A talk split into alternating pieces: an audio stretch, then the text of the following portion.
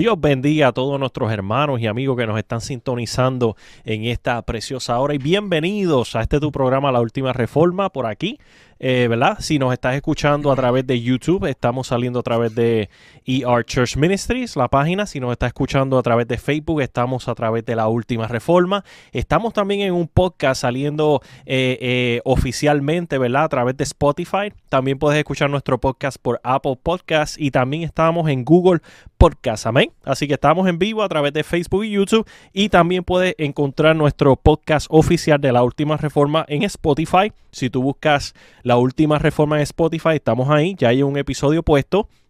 Sí, eh, también puedes ir a Apple Cast, ya hay episodios también, y en Google Podcast. Conmigo está como siempre nuestro hermano y amigo Carlos Lebrón. Dios te bendiga, Carlitos.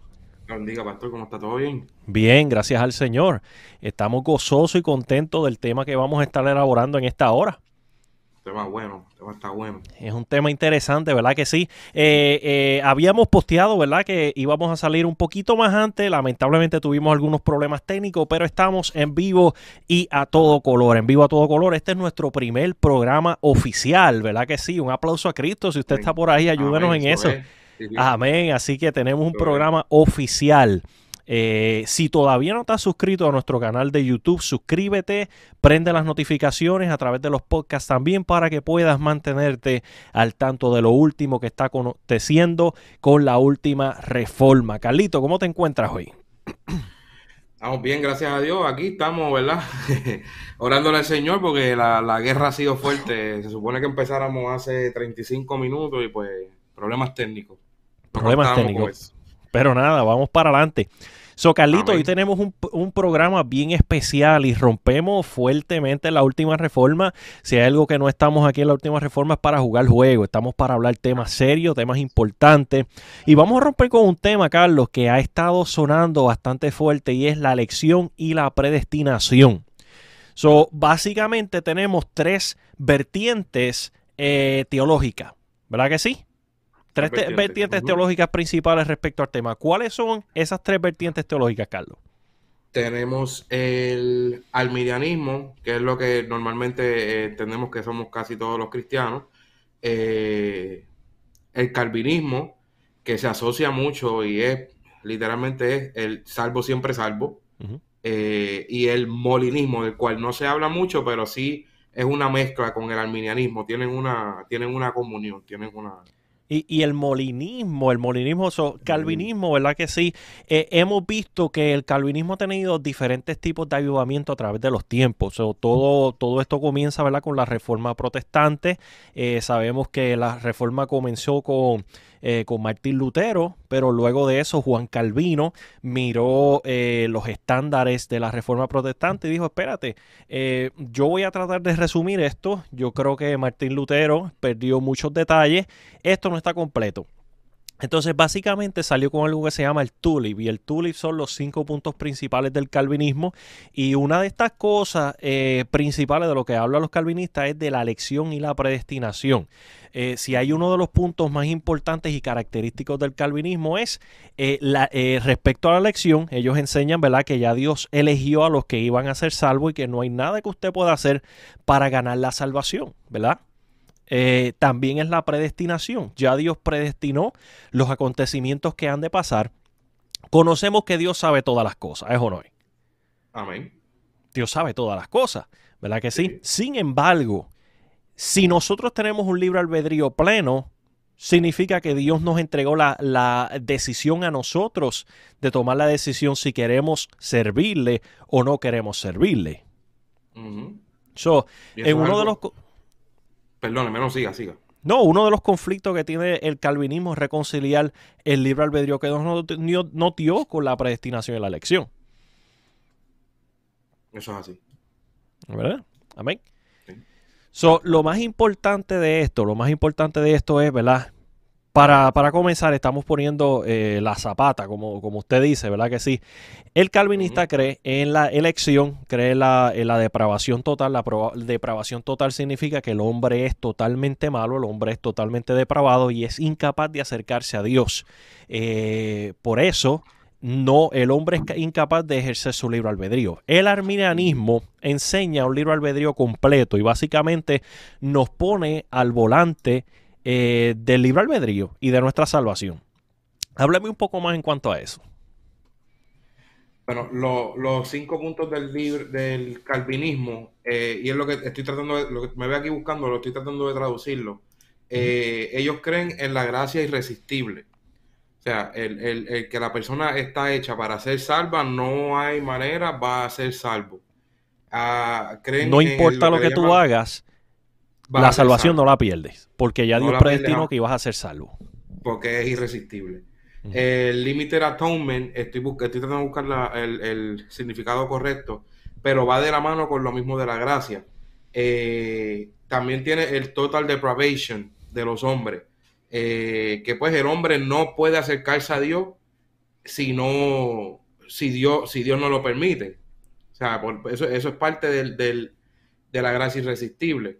Y, y, choco mucho con eso, choco mucho con eso porque si la palabra dice que Él nos amó primero, por eso nosotros lo amamos a Él. Pero la realidad es que si Dios nos obliga a ser salvos, no importando lo que seamos, contradice la justicia de Dios. Y si Dios nos permite, nos predestina a perdernos, no importando cuán fuerte tratemos de agradarle a Él, entonces eso, eso contradice la justicia de Dios. Eso contradice la, la, palabra completa. No sé, no sé si me sigue. Sí, y, vamos a entrar un poco más en detalle más adelante y vamos a utilizar los versículos claves que se hablan en cuanto a eso, uno, ¿verdad? Para darle un adelanto, uno de los versículos claves que se utilizan para eh, eh, fortalecer esa teoría es, tendré misericordia sobre aquel el cual yo quiera tener misericordia, ¿verdad que sí?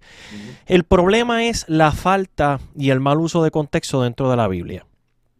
Y, eso es lo que ha causado eh, la confusión dentro de del pueblo de Dios, ¿verdad? So, está, está la exégesis y está la narcigesis, la narcigesis, la narcigesis. So, La exégesis es cuando tú lees la Biblia eh, dentro de su contexto, dentro de su identificación, ¿verdad? Eh, eh, de una manera literal como está supuesta a ser interpretada. La Biblia dice que la, básicamente la Biblia es su propio intérprete, ¿verdad que sí?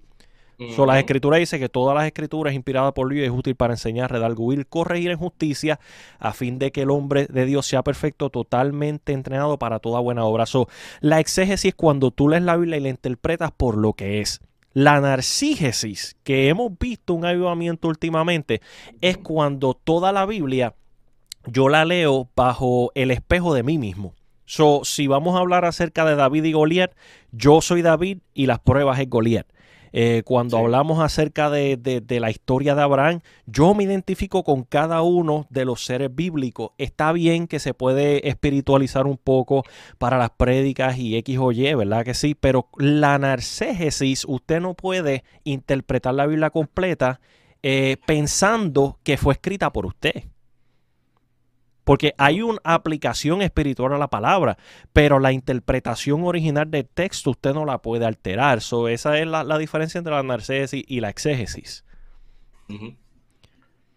Eh, yo, entiendo que con eso, eh, con eso han, hecho mucho daño en el Evangelio, ambos puntos, porque hemos querido tratar de espiritualizarlo todo. Y sí, y sí la palabra tiene un contexto espiritual para nuestra vida personal y quién sabe para ministrarle a alguien en cierto punto pero, pero es, ese ha sido el conflicto, que han querido espiritualizar tanto las doctrinas, han querido dividir tanto, que han hecho estas dos vertientes. y, y, él, y es la vertiente del arminianismo, que es, la, una de las más famosas, y el, y el calvinismo. Y por eso es que estamos aquí hablando de este tema hoy. Exactamente. Entonces vamos a la tercera. La tercera, molinismo. La tercera, molinismo Últimamente, últimamente hemos sentido ¿verdad? Eh, una inclinación un poco más hacia lo que es la doctrina del molinismo, ¿verdad que sí? La doctrina del molinismo, yo creo que la mayoría de los pastores y los teólogos, ¿verdad? Yo creo que evangélicos, yo creo que estuvieran de acuerdo en alguna de estas líneas. Básicamente pretende enseñar que Dios tiene conocimiento de, de dos futuros alternos. Dios tiene conocimiento de lo que pasaría si tú aceptas a Cristo y te mantienes derecho en los caminos del Señor. Y Dios también tiene conocimiento de qué pasaría si tú te apartas de los caminos del Señor. Dios tiene conocimiento de dos futuros alternos. No necesariamente los dos se vayan a realizar, ¿verdad que sí? Hay dos futuros alternos y usted está puesto enfrente de esos dos caminos y usted va a elegir cuál de esos dos futuros alternos se van a materializar. So, el molinismo eh, enseña, Dios tiene conocimiento de todas las cosas, hasta de acciones que no se vayan a llevar a cabo. Y algunos de los capítulos que podemos hablar para respaldar esto es la conversación que Dios tuvo con Salomón, cuando le dijo, eh, si te apartaras, si tomaras mujeres de otros pueblos, estas van a inclinar tu corazón hacia los otros ídolos. ¿Y qué pasó? Exactamente lo que Dios había dicho que iba a pasar si él tomaba esa decisión. Eso es lo que le llaman la presencia de Dios la presencia de Dios. La presencia. So, no creo que esta teoría bajo ninguna circunstancia le quite a la omnisciencia de Dios. Al contrario, le da un conocimiento a Dios de algo que quién sabe ni pase. ¿Verdad? Pero vamos a entrar, ya que hemos eh, puesto el fundamento, vamos a trabajar en esta hora bajo el libro de Efesios capítulo 1, versículo del 4 al 5.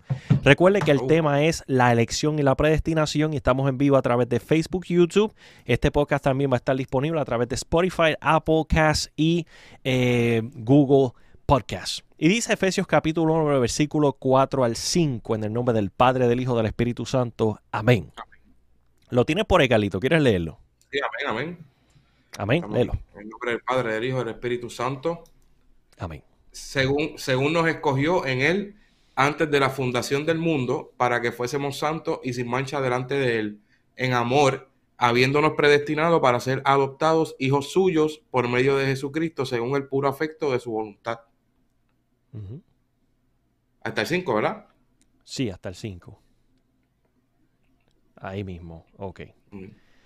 Mire, mira lo que pasa. La elección de Dios de los que creen en Cristo es una doctrina importante para el apóstol Pablo. So, el apóstol Pablo básicamente nos está diciendo, ustedes no son un pueblo cualquiera, ustedes son un pueblo el cual Dios ha escogido. Eh, eh, estamos de acuerdo de que sí el Señor se escogió un pueblo, de que sí el Señor, verá, separó un pueblo para su gloria y para su honra, de que Dios separó a un pueblo para cosas mayores que esta, ¿verdad que sí? El problema es la, la narcigénesis, eh, y la exégesis. ¿Verdad que sí? Cuando yo escucho de que según nos escogió en él antes de la fundación del mundo, si yo voy a escudriñar las escrituras desde un punto de vista de narcigénesis, ¿qué es lo que yo voy a pensar?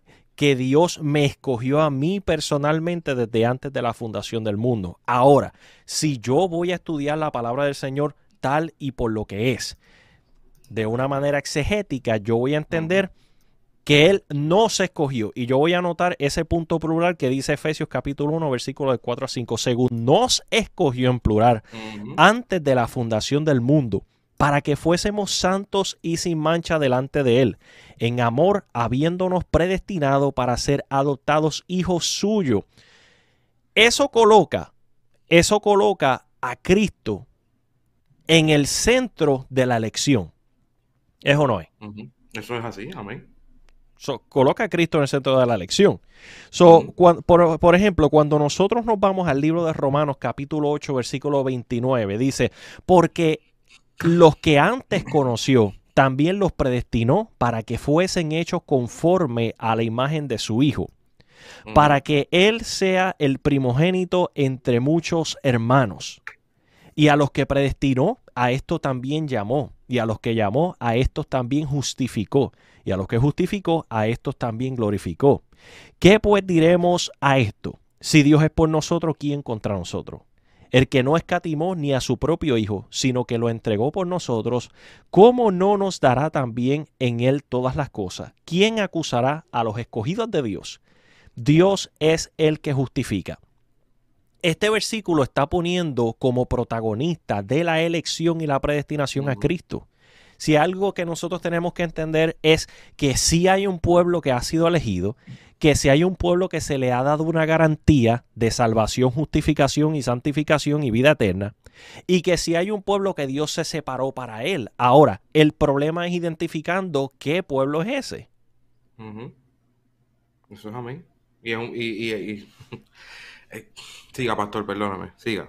Adelante. Este, este tema, este no, este, es que el tema me pone porque es que la gente muchas veces, muchas veces quiere, es, lo que le digo, quiere espiritualizar y quiere llevar todo a, una doctrina y, tan profunda. Y ahí está claro. Eh, eh, habla de una predestinación colectiva, una iglesia como un cuerpo. O sea, no, no habla del individuo en particular. Y entonces, eh, este tema pues me pone un poquito, ¿verdad? Porque estamos hablando de una doctrina que mucha gente en esta nación, nosotros nos vemos que queremos predicarle el evangelio a alguien y, vemos gente que siguen pecando impedidamente, porque, o sea, todos somos pecadores, ¿verdad? Y se supone que los cristianos seamos pecadores arrepentidos y tratemos de, ir en una santificación. Pero gente que se proclaman ser cristianos y siguen pecando impedidamente porque son salvos. No importa lo que, se, lo que ellos hagan, ellos son salvos porque Cristo murió por ellos. Y ese es el peligro de esta doctrina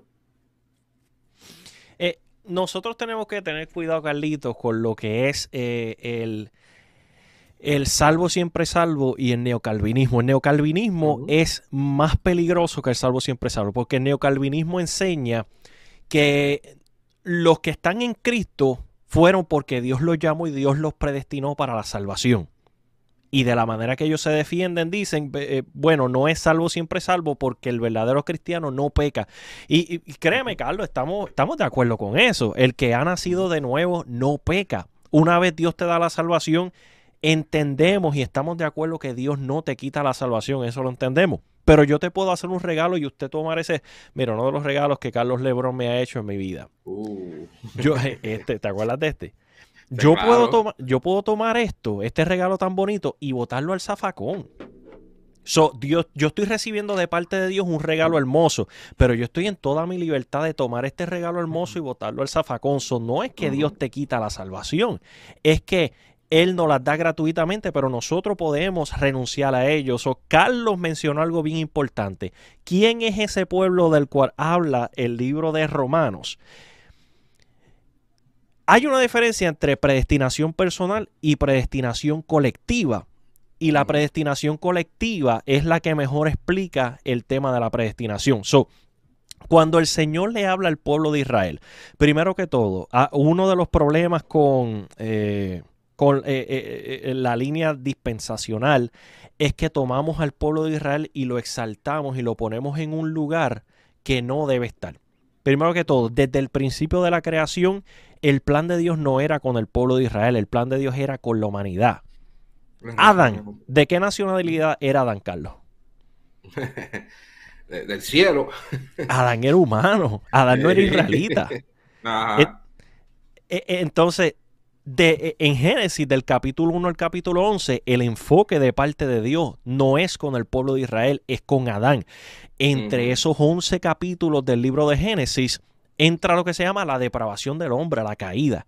So el Señor escoge a un pueblo para que a través de ese pueblo la salvación pueda entrar al mundo entero. No es que el Señor tenía un plan con el pueblo de Israel desde antemano, eh, esto y esto y lo otro. No, no, no, no. Era que Dios escogió a ese pueblo pequeño para que a través de ese pueblo entrara la salvación del mundo. Dios metió a ese pueblo a través de, eh, una ley moral, de una ley del cielo, de los diez mandamientos, lo santificó a través de los profetas, lo santificó a través de un cautiverio en 70 años hasta que llegó el punto de recibir a Cristo, luego a través de los apóstoles judíos, ¿verdad? Los cuales salieron y eh, eh, establecieron lo que hoy le llamamos la iglesia de Cristo. So, no es que Dios tenga este pueblo especial para sí, sino que Él eligió a Israel para que fuera el pueblo que trajera el mensaje y el estándar, el estándar de moralidad y de espiritualidad al mundo, y a que a través de Israel el mundo pudiera ser salvo, ¿verdad?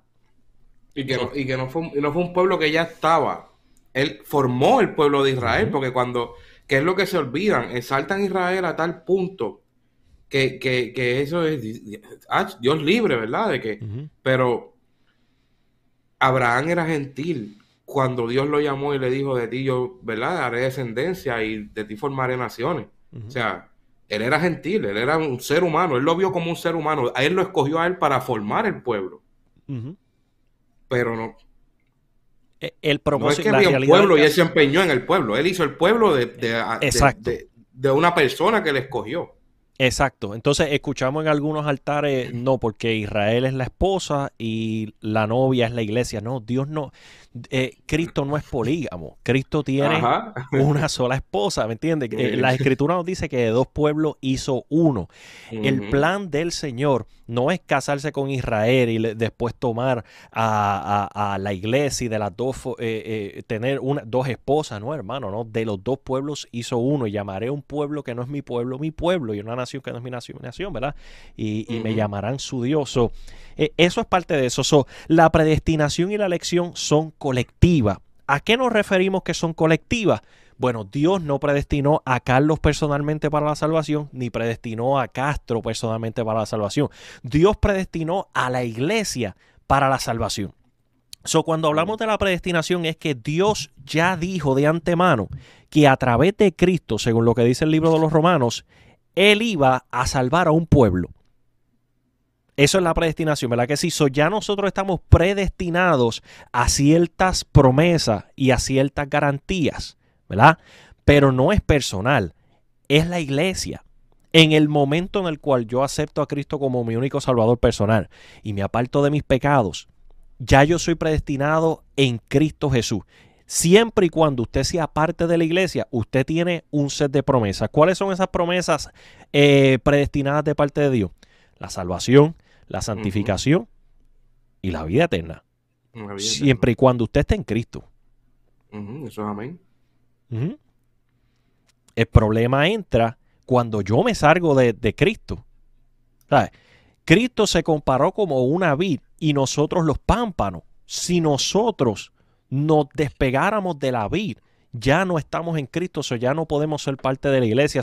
Dios le hizo una promesa y una predestinación a la iglesia, un grupo total, siempre y cuando usted sea parte de la iglesia, usted cuenta con una promesa y una garantía de la salvación. So, la mejor manera de explicar esto es un bote. La iglesia es un bote. Cristo es el capitán. Ese bote ha sido elegido de parte de Dios para que Cristo sea su capitán.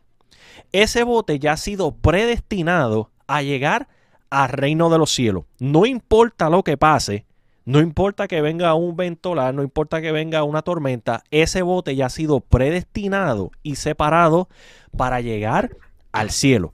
Cuando tú te montas al bote, la predestinación forma parte de tu vida, la garantía de aquellos que estén dentro del bote, no hay nada que lo pueda cambiar. Siempre y cuando estés dentro del bote, que es el Evangelio, la iglesia, ¿verdad que sí? A la que te salgas del bote, ya no estás predestinado. So, la iglesia, que es el bote, ha sido predestinada para llegar a un punto que es la vida eterna y eso es una garantía. Entonces, cuando analizamos las escrituras desde ese punto y la predestinación desde una predestinación global para la iglesia y no personal, contesta todas nuestras eh, interrogantes. En cuanto a la predestinación. En cuanto a la predestinación. Romanos capítulo 9, versículo 6 al 29. Dice, no que la palabra de Dios haya fallado, porque no todos los que descienden de Israel son israelitas, ni por ser descendientes de Abraham son todos hijos, sino en Isaac te será llamada descendencia. Quiere decir, Carlos, que no todos aquellos que son cristianos, que se dicen llamar ser cristianos, son cristianos. Si tiene que haber una evidencia de cristiandad, y esos son los que que, que sí, que, que lamentablemente, lamentablemente eh, esto va de la mano con el tema de la otra vez. Eh, la, desunión y la desilusión de la iglesia, porque al, a la gente no explicar bien este tema de la predestinación eh, colectiva en este caso, y, y, dar énfasis en que sí puede haber una predestinación, pero volvemos a, lo mismo, predestinada para la iglesia colectiva tildan de todas las religiones o todas las denominaciones por igual. Y creen que todo el que se diga ser cristiano es cristiano. Entonces, por, lo que hizo un cristiano malo, juzgan a todos los demás cristianos. Eso es así. Y, es, triste porque es con lo que estamos brigando todos los días. O sea, eh, Da Dios- pena, pastor. Dios eligió un pueblo en específico. Dios no eligió a todo aquel que se llame ser cristiano, eh, Dios no eligió a todo aquel que cargue una Biblia, Dios eligió a una iglesia la cual cumpla con los requisitos. So, por ejemplo, dice el versículo 7, ni por ser descendientes de Abraham son todos hijos, en Isaac te será llamada descendencia. Esto es, no los que son hijos según la carne, son los hijos de Dios, sino que los hijos según la promesa son contados como descendientes, porque la palabra de la promesa es esta. Porque este tiempo vendré y Sara tendrá un hijo, y no solo esto, sino también cuando Rebeca concibió de uno, de Isaac, nuestro padre. Pues no había aún nacido, ni había hecho aún ni bien ni mal, para que propósito de Dios conforme a la elección permaneciese, no por las obras, sin, Sí, eh, por el que eh, por el que lo llama. Se, se le dijo, el mayor servirá al menor. Como está escrito, a Jacob amé más que a Esaú eh, aborrecí. ¿Qué pues diremos? ¿Que hay injusticia en Dios? En ninguna manera. Pues a Moisés dice, tendré misericordia del que yo tenga misericordia, y me compadeceré del que yo me compadezca. Así no depende de él que quiere ni del que corre, sino que Dios tiene misericordia, porque la escritura dice, Faraón, para esto mismo te ha levantado para mostrar en ti poder y para que mi nombre sea anunciada por toda la tierra. Tú lees esto a simple vista, esto parece que ya Dios predestinó a Jacob y que ya Dios tenía un plan con él y que no importa lo que ah, eh, hiciera su hermano, ya Dios lo había amado desde antemano Tenemos que entender que esto simboliza la elección de Dios de un pueblo en específico versus los habitantes de la tierra completo. Esto no está hablando de nosotros. Esto no concierne a la iglesia. nosotros en ese momento. No, esto está hablando de la elección de Dios de un pueblo. ¿Para qué? Para que a través de ese pueblo viniera la salvación. Eventualmente la ley de Dios vino a través de ellos, los profetas, y luego Cristo vino a través de este pueblo. ¿Verdad que sí? De la misma manera como Dios nos escogió a nosotros como iglesia. Dios nos escogió a nosotros como iglesia, ¿verdad? No, esto no habla bajo ninguna circunstancia de que Dios sea injusto. De manera que de quien quiere tiene misericordia y el que quiere endurece. Pero me dirás, ¿por qué pues inculpa? Porque quien ha resistido a su voluntad. Mas antes, oh hombre, ¿quién eres tú para que alterques con Dios? Dirá el vaso al barro, al que lo formó, ¿por qué me has hecho así? ¿O no tiene potestad el alfarero sobre el barro para hacer de la misma masa un barro del horno eh, de honra y uno de deshonra?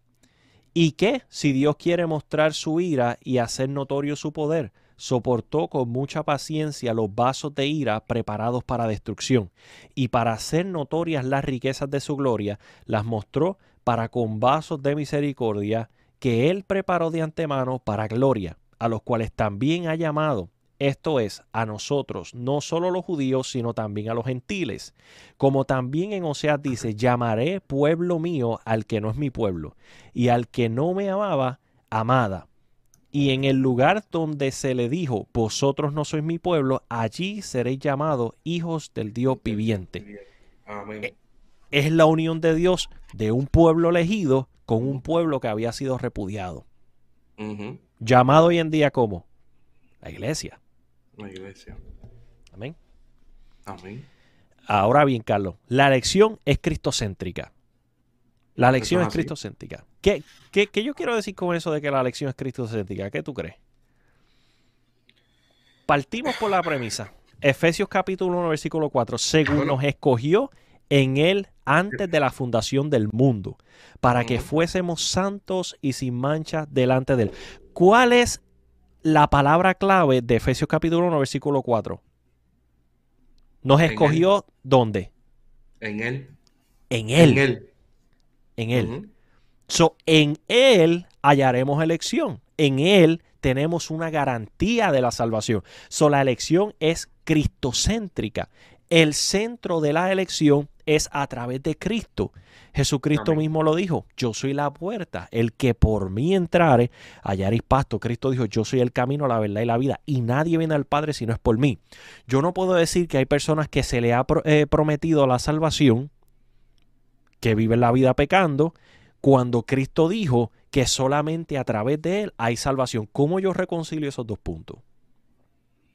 No, no hay manera de reconciliarlo y eso es lo que a mí me choca del calvinismo, porque es que la realidad es que de una fuente, el versículo que tanto, la gente usa, de una fuente no pueden brotar dos aguas, no puede brotar agua dulce, agua salada, son lo mismo. Cristo es el verbo, el verbo, el verbo no se contradice, la palabra no se contradice y cualquier cosa que nosotros hagamos, así no nos llaman cristianos o seguidores de Cristo, que vaya en contra de doctrinas fundamentales o de lo que Cristo predicó o de las doctrinas esenciales para nosotros poder llegar al cielo, va en contra de Cristo. O al, uno hacer esa contradicción en sí, no estamos permaneciendo en Cristo. Ahora, ya permaneciendo en Cristo y haciendo lo que Cristo haría o lo que Cristo nos mandó hacer, ya ahí hay una salvación, ya hay una predestinación, una predestinación para todo el que entre a Cristo. La clave es Cristo, la clave no hay más, no hay otro más. La clave es Cristo. la clave, eh, quiere decir que la clave de la, de, de, de, de la predestinación cristocéntrica es que primero que todo, Cristo es el centro de la elección. Cristo es el centro de la elección. Número dos, Cristo es el primero de los elegidos de Dios. Cristo es el primero de los elegidos de Dios. Las escrituras dice, tú eres mi hijo, hoy te engendré. Eh, eh, eh, ¿Por qué nosotros tenemos la promesa de la elección a través de Cristo? Porque aquí en Cristo, porque Cristo fue el primero de los que fueron elegidos. He aquí mi siervo a quien he escogido. Mateo capítulo 12, versículo 18 lo dice de esa manera. Cristo elegido es el fundamento de la elección solo en unión con Cristo. Los creyentes se cuentan entre los elegidos. Y cuando nos vamos eh, a, cuando nos vamos al libro,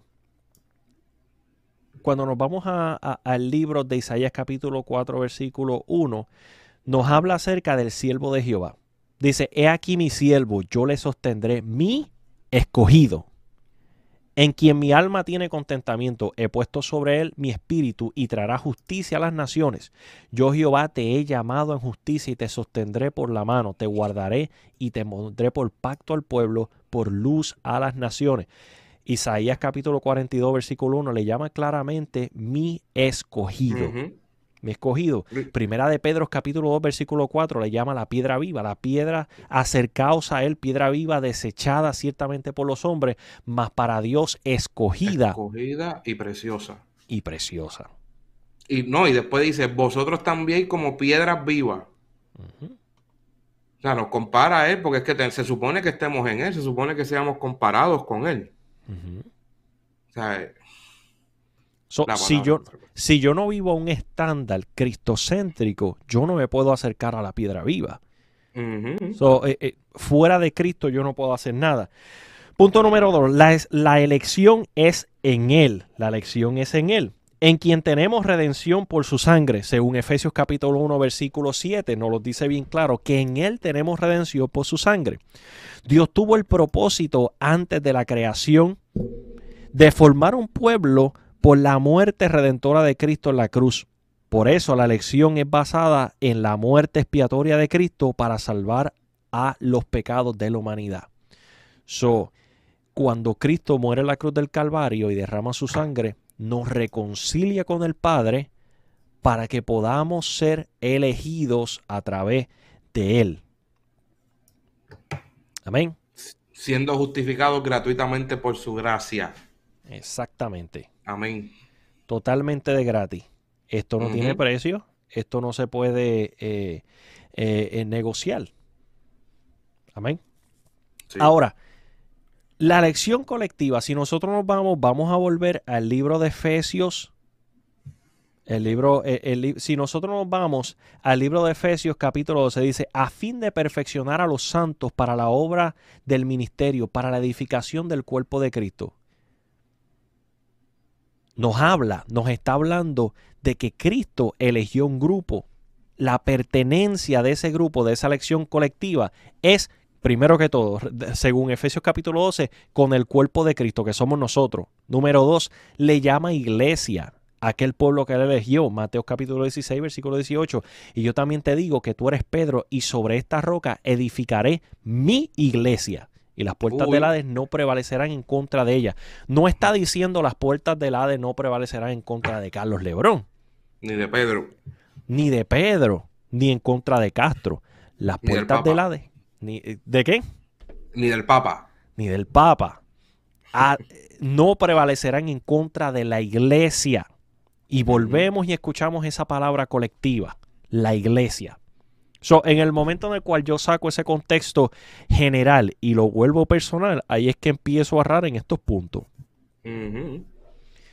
Eh, y, mira, eh, eh, en puntos espirituales, yo creo que este, este tipo de, de, interpretación bíblica se nos ha colado a través de la música.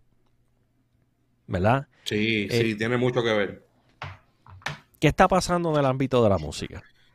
Eh, pues que lamentablemente eh, nos gustan mucho las emociones, nos gustan mucho las voces bonitas, eh, nos gustan mucho las alabanzas que en cierta manera eleven nuestra persona, eleven nuestra persona a, a, otro nivel, vamos a decir, en un trance pero hay muchas, hay muchas alabanzas que lamentablemente falta de, de palabra. Y tienen palabras bonitas, pero no tienen palabra bíblica. no, tienen, no tienen una buena teología. O sea, el, y, lo, voy a decir porque es que el declaro, el arrebato, el, el tomo lo que es mío, el, y muchas alabanzas, o sea, lamentablemente ha afectado mucho y se lo digo, pues yo, yo no soy músico, me encanta la música, yo me levanto con música, todo lo que hago lo hago con música, me acuesto con música. Y lamentablemente hay mucha música que puede sonar bonita, que puede mover sentimientos, puede mover emociones, puede parar pelo, pero la realidad es que está carente de teología bíblica. Y lamentablemente tenemos un pueblo que leer la palabra es malo, que estudiar es malo, que querer crecer en el conocimiento de Dios es malo. Entonces, pues muchas veces al querer todo lo emocional y todo lo espiritual, se dejan llevar por y su palabra y su Biblia o la Biblia que leen es lo que escuchan en las canciones. Y, y este, esta adicción con lo, con lo emocional, con lo 100% espiritual, se le llama misticismo, ¿verdad que sí? Misticismo eh, eh, siempre trata con lo, con lo oculto, con lo, con lo que nadie sabe, ¿verdad? Y raya en el gnosticismo, que es una, una interpretación privada. Eh, siempre tengo una interpretación privada, hermano. ¿Cómo usted puede desechar un mensaje en dos segundos? En el momento en el cual un predicador dice, Dios me reveló lo que verdaderamente este texto quiere decir, ya usted no tiene ni siquiera escuchar lo que, lo que viene. ¿Por qué? Porque la escritura no es dada por interpretación privada. Esto es una interpretación exegética. Lo que dice es lo que dice. El contexto es el contexto. Entonces, la música hoy en día va dirigida a, al yo, va dirigida a la prueba, va dirigida a la circunstancia, va dirigida a esto, a lo otro. Entonces, ya, nos, ya Cristo no es el centro de la música, ya Cristo no es el centro de la iglesia, ya Cristo no es, decimos que sí, pero cuando disertamos y nos sentamos a escuchar la música que se está eh, produciendo en un ámbito cristiano, el centro soy yo mis pruebas, mis dificultades, la lucha que tengo con el diablo. Y todas estas son una realidad y de vez en cuando, ¿verdad? Es bueno identificarse con, eh, eh, con un himno, una canción, X o Y cosas. Pero cuando nos apartamos de Cristo, que es el centro de la predestinación, cuando nos apartamos de Cristo, que es el centro de la promesa, lo que yo estoy haciendo es alimentando el problema. No hay himno que yo más me goce que un himno que glorifica y exalta los atributos de Dios, su fidelidad, eh, su omnipotencia, su omnipresencia, lo bueno que es Dios, la victoria de Cristo sobre el pecado. Ese es el tipo de material que edifica la iglesia, no poniéndome a mí en el centro de la historia. Pastor, y, dígame, corríjame usted, usted que lleva eh, toda, toda su vida en, el Evangelio, que no se siente mucho mejor cuando uno va a la casa del Señor o a uno estando en la casa, en el carro, y uno está pasando por 70 tribulaciones, y uno pone una alabanza que, que, que sea, sea cristocéntrica en el sentido de que sea completa adoración al Señor. Uno coge las fuerzas que uno necesita por adorar al Señor. Yo no necesito una alabanza eh, que, diga que yo estoy eh, eh, apoderándome de lo que me robaron, que diga que yo estoy llegando al cielo, que por favor desciende tu gloria aquí. Digo, no es malo, pero cuando la, cuando la alabanza va en la exaltación, de, la persona de Cristo, en la exaltación de la Trinidad, en la exaltación de, lo que Él ha hecho por nosotros, automáticamente nuestro espíritu se, se, regenera, se, se levanta, coge fuerza. O sea, yo sé que usted ha experimentado esto, yo sé que la pastora también, la pastora es una adoradora de, corazón, yo sé que usted ha vivido eso en, en carne propia, ¿es o no es? Sí, claro. Eh, hay veces que uno se siente eh, con las manos abajo y de momento llama a alguien para pedir un consejo, ¿verdad? Que sí, uno termina aconsejándolo y recibe fuerzas nuevas. ¿Por qué? Porque en el consejo uno le está hablando de las promesas de Dios, de lo que Dios ha prometido. Cuando es una alabanza de adorar y exaltar el nombre del Señor y de exaltar las cualidades de Dios. Mira, por eso es que la Biblia dice que la hora viene y la hora es cuando los verdaderos, que verdaderamente eh, eh se allegue al trono de Dios en humillación, en obediencia. Y esta, e, este es el tipo de cosas que son problemáticas dentro del cuerpo de Dios. Cuando nos alejamos de la humillación, mientras más yo exalto la gloria de Dios, eso me lleva a entender quién yo soy.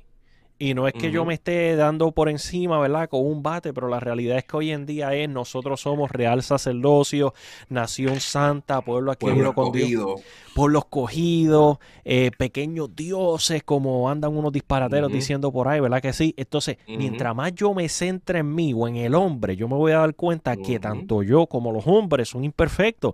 Pero si yo centro mi mirada y el enfoque del evangelio en Dios, yo me voy a sentir inspirado a alcanzar la perfección de Dios.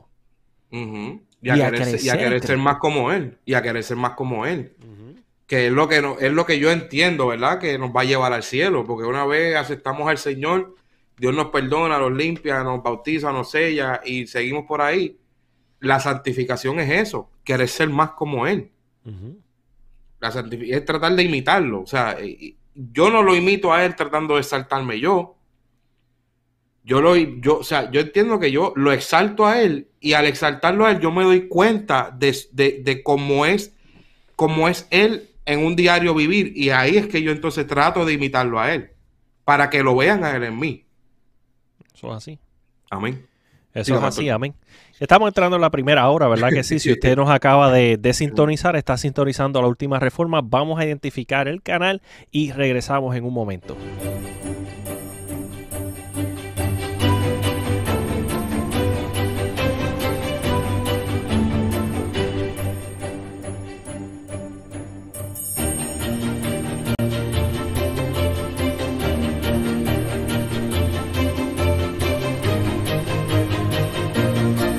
Amén. Bienvenidos de vuelta a la última reforma, ¿verdad? Eh, para los que no lo saben, estamos en vivo a través de Facebook, YouTube. También puedes encontrar nuestro podcast por Spotify, Apple Podcasts y estamos también a través de Google Podcast. Y el tema que estamos hablando hoy es la elección y la predestinación. Ya hablamos acerca de que la elección es algo eh, cristocéntrico, primero que todo. Segundo, la elección es en Cristo. Tercero, la elección es global, es colectiva, no es una elección personal. Y esto nos lleva al próximo punto. La elección nos lleva a la santificación y salvación del cuerpo de Cristo y nos da la garantía de que así va a ser. ¿A qué yo me refiero con esto? Bueno, simple y sencillamente, nosotros tenemos una garantía de Cristo. Y es que al que Él viene, Él no le echa fuera. ¿Cómo yo puedo reconciliar la teoría calvinista de que Dios eligió a un grupo de personas en específica desde antes de la creación del mundo con ese versículo que dice, al que mí viene, yo no le echo fuera. La escritura dice que un corazón contrito y humillado, y humillado Dios no puede despreciar jamás. Eh, o sea, tenemos una esperanza de que si tú tomas la decisión utilizando tu libre albedrío de venir a la presencia de Dios y humillarte y arrepentirte, hay una garantía de salvación, santificación y una promesa de la vida eterna. Amén. Amén. Ahora bien, la elección para la salvación en Cristo se le ofrece a todos y podemos irnos a Juan capítulo 3 versículo 16. Las escrituras dice, porque de tal manera amó Dios al mundo que ha dado a su único Hijo para que todo aquel que en él cree no se pierda, mas tenga la vida eterna. Eterna. Esto es uno de los versículos principales de la predicación del Evangelio, si no es el versículo principal de la predicación del Evangelio para que todo aquel que en él cree no se pierda, más tenga vida eterna. Carlos, este versículo es una posición sin nombre. ¿A qué yo me refiero con una posición sin nombre? Para que todo aquel que en él cree, es una promesa que no tiene nombre. y, y, es mucho más profunda de lo que la gente piensa, porque la gente dice, no, porque yo creo en Jesús. No es decir con tu boca que tú crees en Jesús creer en Jesús es creer en Jesús, vivir por Jesús, vivir en Jesús. A eso es a lo que se refiere. Por eso es que él ofrece la vida eterna a todo el que en él cree. a todo aquel que en él cree, no le está poniendo una fecha, no le está poniendo un pueblo, no le está poniendo una nación. Ni un número, ni nada más van a ser 100. Ni 144 mil escogidos, como dice la iglesia de los testigos de Jehová. Sí está abriendo una posición para que en el futuro todo aquel que activamente cree en Jesús, y ya sabemos lo que dice la escritura, el que cree en mí, ¿verdad? Como dice la escritura, como dice la escritura, de su interior correrán ríos de agua viva. yo también tengo una responsabilidad cristiana. O sea, el hecho de que yo creí en Cristo y lo acepté y me arrepentí de mis pecados, no me libra de mi responsabilidad cristiana aunque Cristo hace la obra de la santificación, la santificación tiene un momento de comienzo, pero continúa hasta que suena la trompeta. Y no estoy hablando de una santificación progresiva, sino que Cristo nos santifica, pero hay una santificación física que tengo que llevar a cabo. Ni, progresiva ni por obra. el, otro día, pastor, en la, otra clase con el, el, otro pastor, él mencionaba eso y decía que la salvación no es, la salvación no es pasiva. Una vez una persona es salva, una persona no se supone que esté dando eh, silla en la, en la iglesia.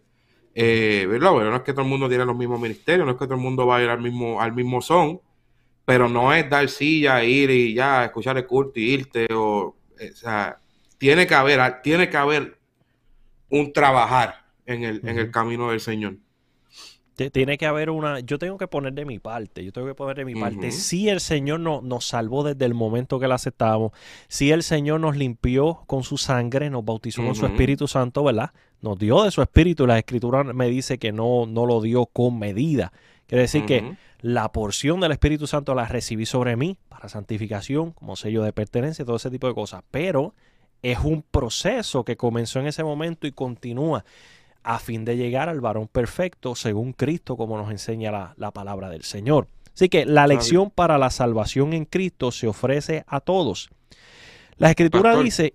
Ajá. Perdóneme, antes que lo interrumpa. ¿Usted leyó ese versículo de primera de, ti, de Timoteo? No, dale. 2 de 4 al 6. Y perdone que lo interrumpa. Dice... te iba a pedir que lo el cual, eh, el cual quiere que todos los hombres el cual quiere que todos los hombres sean salvos y vengan al conocimiento de la verdad.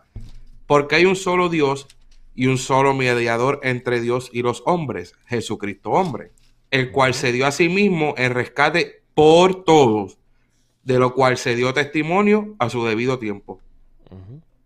Amén.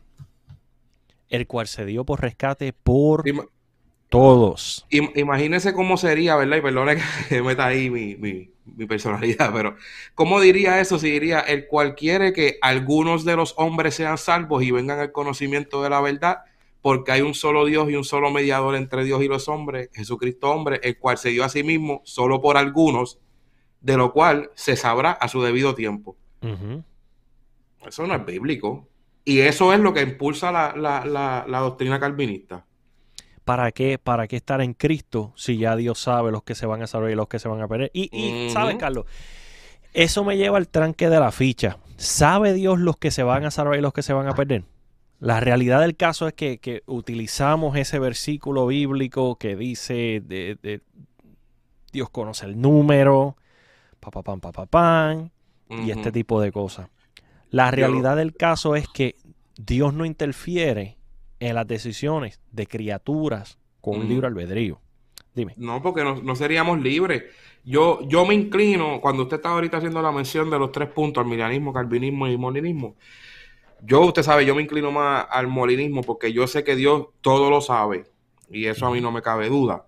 Entonces, eh, eh, yo trato de simplificar las cosas para entenderla un poquito más. Y si yo voy a ir a comprar un carro, yo quiero un color de carro y ese carro no está en ese color, yo tengo la opción de coger otro color o esperar a que llegue el color que yo quería.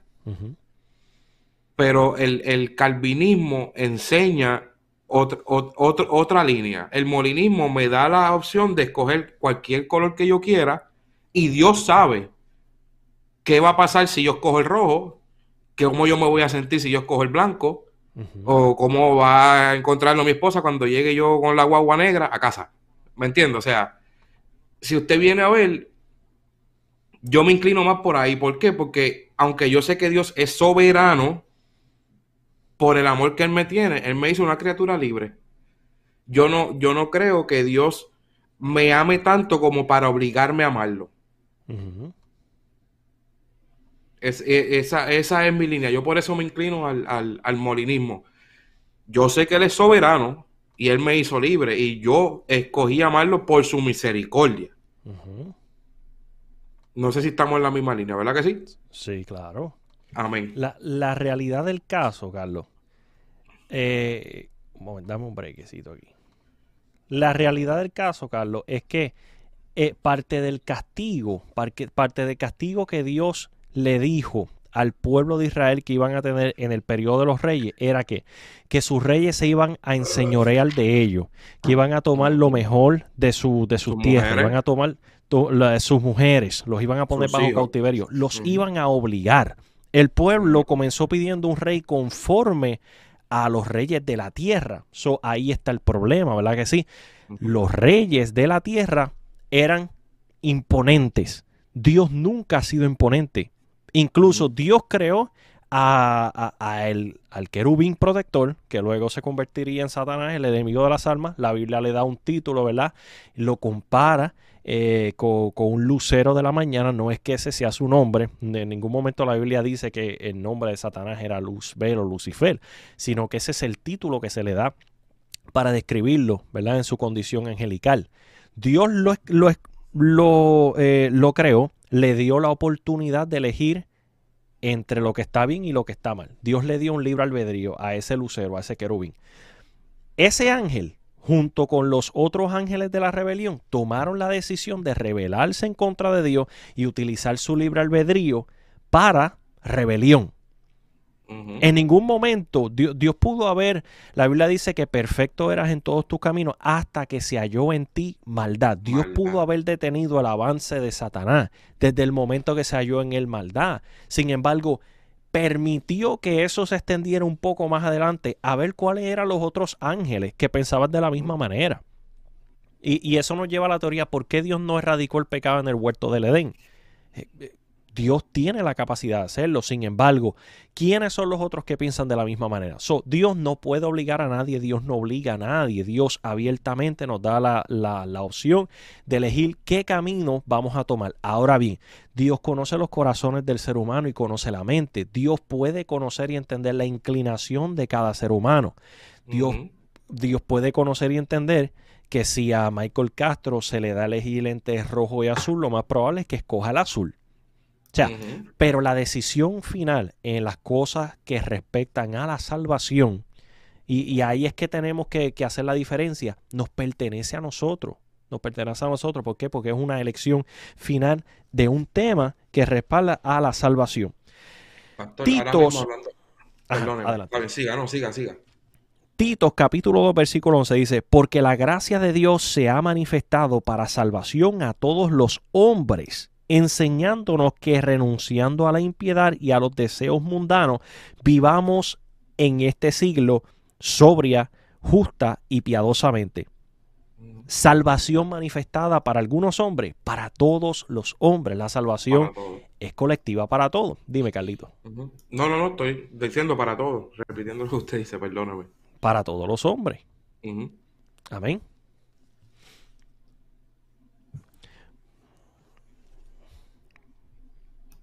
Ahí. Estaba, estaba buscando el versículo, es que no lo encuentro, pastor, y no me acuerdo. Sé que hay un versículo en el Viejo Testamento, no me acuerdo si fue a David. Estoy casi seguro que fue a David, que el Señor cuando habló le dijo, de seguro si vas por tal camino, eh, morirás. Y, y- y David decidió no ir. No estoy, estoy casi seguro que fue, o a lo mejor- no sé si estoy confundiendo las historias, pero si, si, si estoy en lo correcto y él hubiese estado predestinado a irse por ese camino, por más que Dios lo hubiese dicho, al igual que a Caín, el pecado está a la puerta. O sea, eh, eh, pero Caín tuvo una decisión. Dios de seguro no quiso que él tomara esa decisión porque por algo le habló primero. La- eh, so, Dios tiene, Dios tiene un preconocimiento La presencia de Dios. la, la- la presencia de Dios. Dios tiene un preconocimiento de las acciones. Dios tiene un preconocimiento de las consecuencias de las acciones. ¿Verdad que sí? Y, y eso es lo más importante. De la elección que vamos a tomar. De la elección que vamos a tomar. a- ahí es que es 100% nuestra elección. So. Dios tiene un conocimiento de qué es lo que va a acontecer si tú tomas X o Y decisión, pero la decisión sigue siendo tuya. Dios creó criaturas con libre albedrío y la palabra libre albedrío es una palabra absoluta. Dios nos dio un absoluto libre albedrío. Ahora bien, la elección para salvación en Cristo se ofrece a todos por la fe. Primero que todo, podemos nuestra fe en Cristo. El Espíritu Santo incorpora al creyente al cuerpo elegido de Cristo, la iglesia, según 1 Corintios capítulo 12, versículo 13. So, ya hablamos acerca de que nosotros hemos sido elegidos no personalmente, sino que Dios eligió a un grupo colectivo llamado la iglesia, ¿verdad que sí? Eh, hablamos de que la elección es cristocéntrica, que somos elegidos a través de Cristo cuando formamos parte de la iglesia. La iglesia ya tiene un set de garantía. Ahora bien, ¿cuál es el destino? So, ya hablamos acerca del tema de la elección. ¿A quién Dios eligió? No a Michael Castro específico, Dios eligió a la iglesia. A la iglesia. Todo aquel que sea miembro de la iglesia, siempre y cuando se mantenga miembro de la iglesia y no es de la iglesia pentecostal o de la iglesia evangélica tal, no, no, De del cuerpo de pop. Cristo. ¿Cómo? Que no es de la roca pop. No, no, no, tampoco. Parte del cuerpo de Cristo, siempre y cuando te mantengas siendo parte del cuerpo de Cristo, tienes un ser de promesa, eres elegido. Ahora, la predestinación. La predestinación viene del griego prorizo, que significa decidir de antemano y se aplica a los planes de Dios incluidos en la elección. Mediante a la elección, Dios escoge en Cristo a un pueblo, la verdadera iglesia para sí. La predestinación comprende lo que sucederá al pueblo de Dios, todos los genuinos creyentes en Cristo. Sola elección es Dios eligiendo a un pueblo de sobre los habitantes de la tierra. La predestinación dice qué va a pasar con ese pueblo que ya Dios eligió para él. ¿Cuál, ¿Cuál es el fin de la iglesia? ¿Cuál es la promesa que tiene la iglesia, Carlos? La iglesia, que no Sí. va a pasar por la gran tribulación y va a gozar de las bodas en el cielo y va a salvación y vida eterna. Esa es una de ellas, ¿verdad que sí? No va a pasar por la gran tribulación. Eh, eh, se levanta en el rapto de la iglesia. eh, Va a habitar por los siglos de los siglos juntamente con Jesús. Ya no habrá más, milenio más reinaremos. llanto. Reinaremos, ya no habrá más llanto, ya no habrá más dolor. Tenemos un set de promesas para nosotros. Primero que todo, Dios predestina a sus elegidos para que sean llamados, justificados. So, primero que todo, nos predestina para que seamos llamados, según Romanos capítulo 8, versículo 30. Nos predestina para que seamos justificados. So, ya que nosotros estamos en Cristo, nos llama y nos elige para Él. Nos justifica, ya el Señor le dio una garantía a todo ser humano pecador que cuando entre a través de Cristo será justificado. Eso es imposible que se convierta una persona y Dios no la justifique. ¿Me Que usted puede entrelazar eso con Juan, con Juan 3, 16. Eh, Porque entonces, si él, si él predestina a la iglesia para que sean llamados, es a todos los que en él creen. Si es para que sean justificados, es los que creyeron y aceptaron ese sacrificio.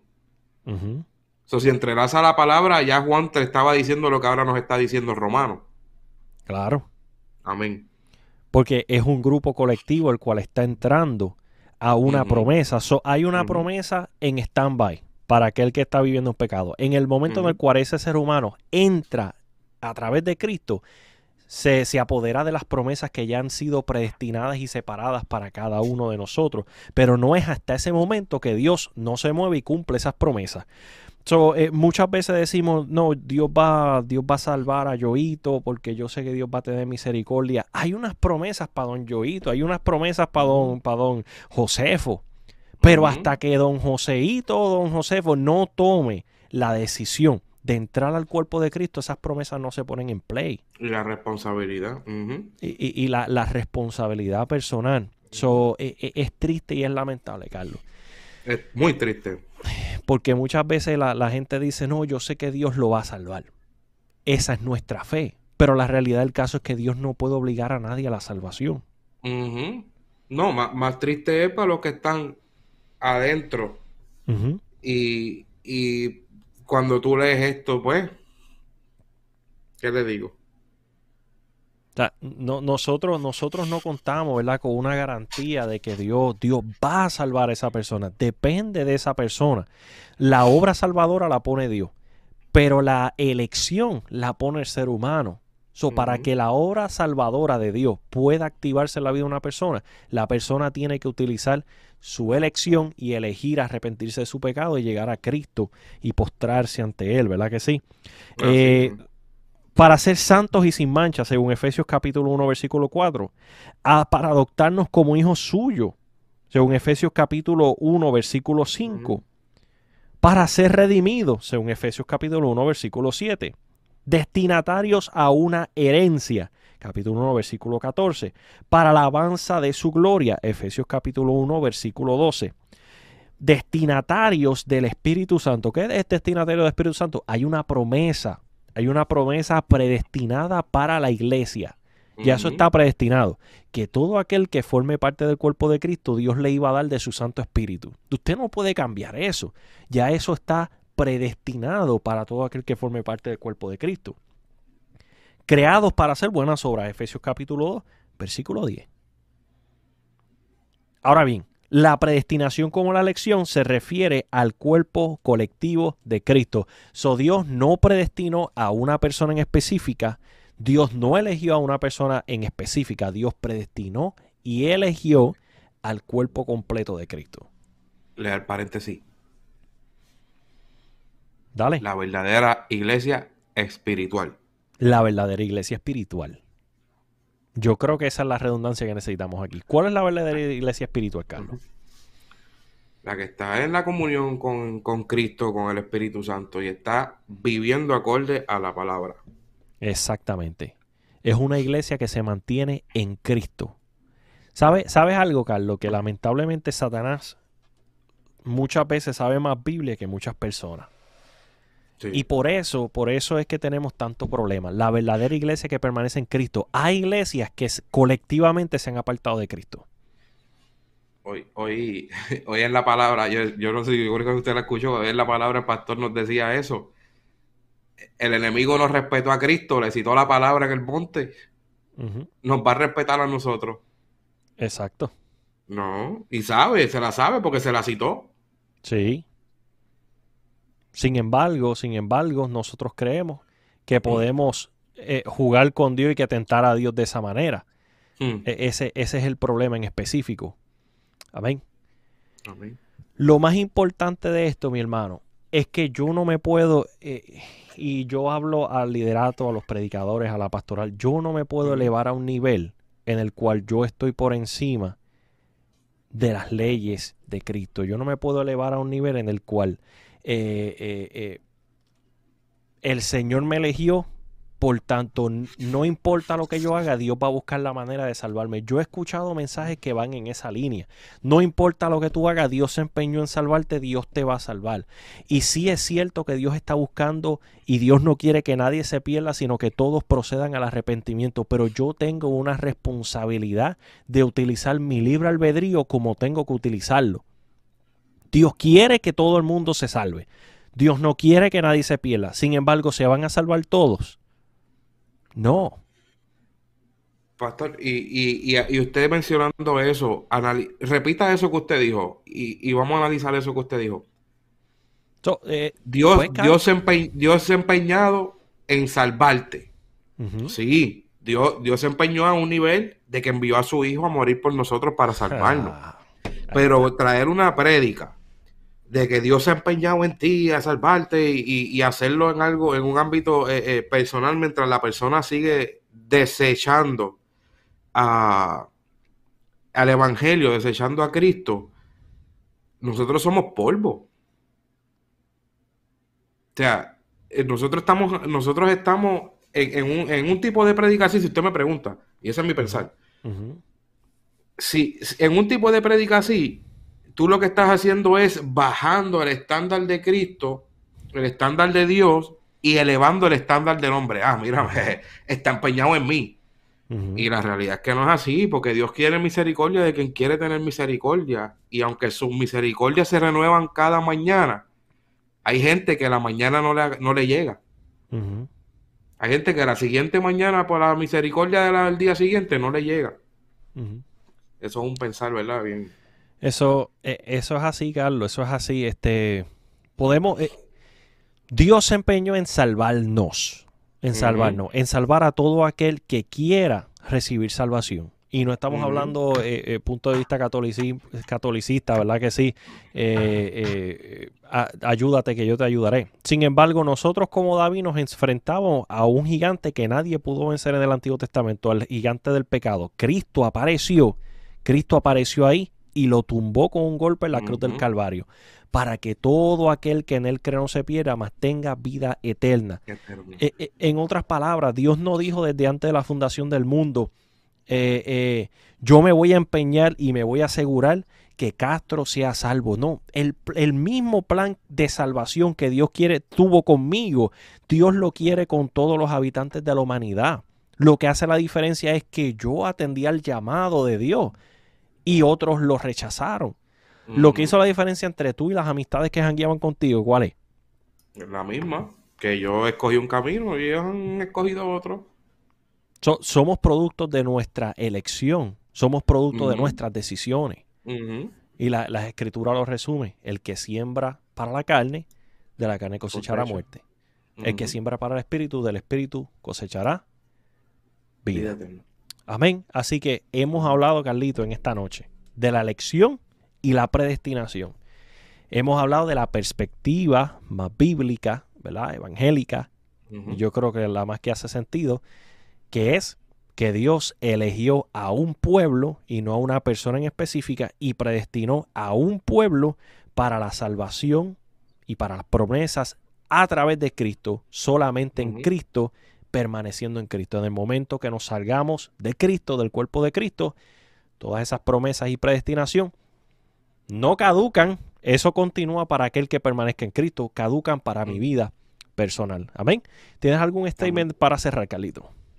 Eh, no, yo creo que ya usted lo dijo todo. De verdad, eh, lo que puedo decir es, eh, de referente a lo que hablamos aquí hoy, los hermanos que todavía tengan dudas, tengan preguntas o quieran los versículos que, se trajeron hoy para que busquen con la palabra y si tienen algo diferente que traer, lo podemos traer más adelante, pues lo puede pedir, se le hace llegar. Y nada, estamos aquí para crecer, lo estudiamos juntos y eh, lo trae. y yo quiero hacer una invitación. todo lo que se trajo es bíblico. Eso es así. Tenemos pruebas bíblicas. Carlos, yo quiero hacer una invitación, ¿verdad? Porque hay mucho tabú dentro del pueblo de Dios, muchas preguntas sin responder. Para eso estamos aquí. Yo quiero invitar a los hermanos a que sometan sus preguntas, enviándolos a través de, del mensaje privado, por ahí, a través del Facebook, por la última reforma, o a través de YouTube. Pongan sus preguntas. Vamos a estar haciendo la lista de preguntas para irlas contestando en los episodios que vienen en el futuro. Amén. Hoy arrancamos un reto, Un reto. Sí, exactamente. Así que. Haga un reto ahí. Mira, ¿qué tema tú quieres escuchar que no se habla en la iglesia? Tíraselo ahí al pastor Michael, que lo elaboramos y lo traemos. Amén. Eso es así, Carlito. Así que bueno, Dios bendiga a todos aquellos que nos están sintonizando a través de Facebook y YouTube y a los que nos van a estar sintonizando a través de Spotify, Apple Cast y eh, Google Cast. Oramos, Carlito, y somos despedidos. Llévanos en oración, Amén. Padre amado, te damos gracias, Señor. Gracias por este espacio que nos has permitido compartir, Señor Padre. Gracias por el pastor Michael, Señor. Gracias por tu Hijo, Señor. Gracias por tu Espíritu Santo y por todos los que se han ido conectando, los que permanecieron hasta el final y aún los que fueron entrando, saliendo, Señor, los que van a escuchar este programa, ya sea por alguno de los podcasts o ver el video más adelante. Que esto sea para edificación, Señor, para crecimiento. Eso es lo único que queremos traer, Señor Padre.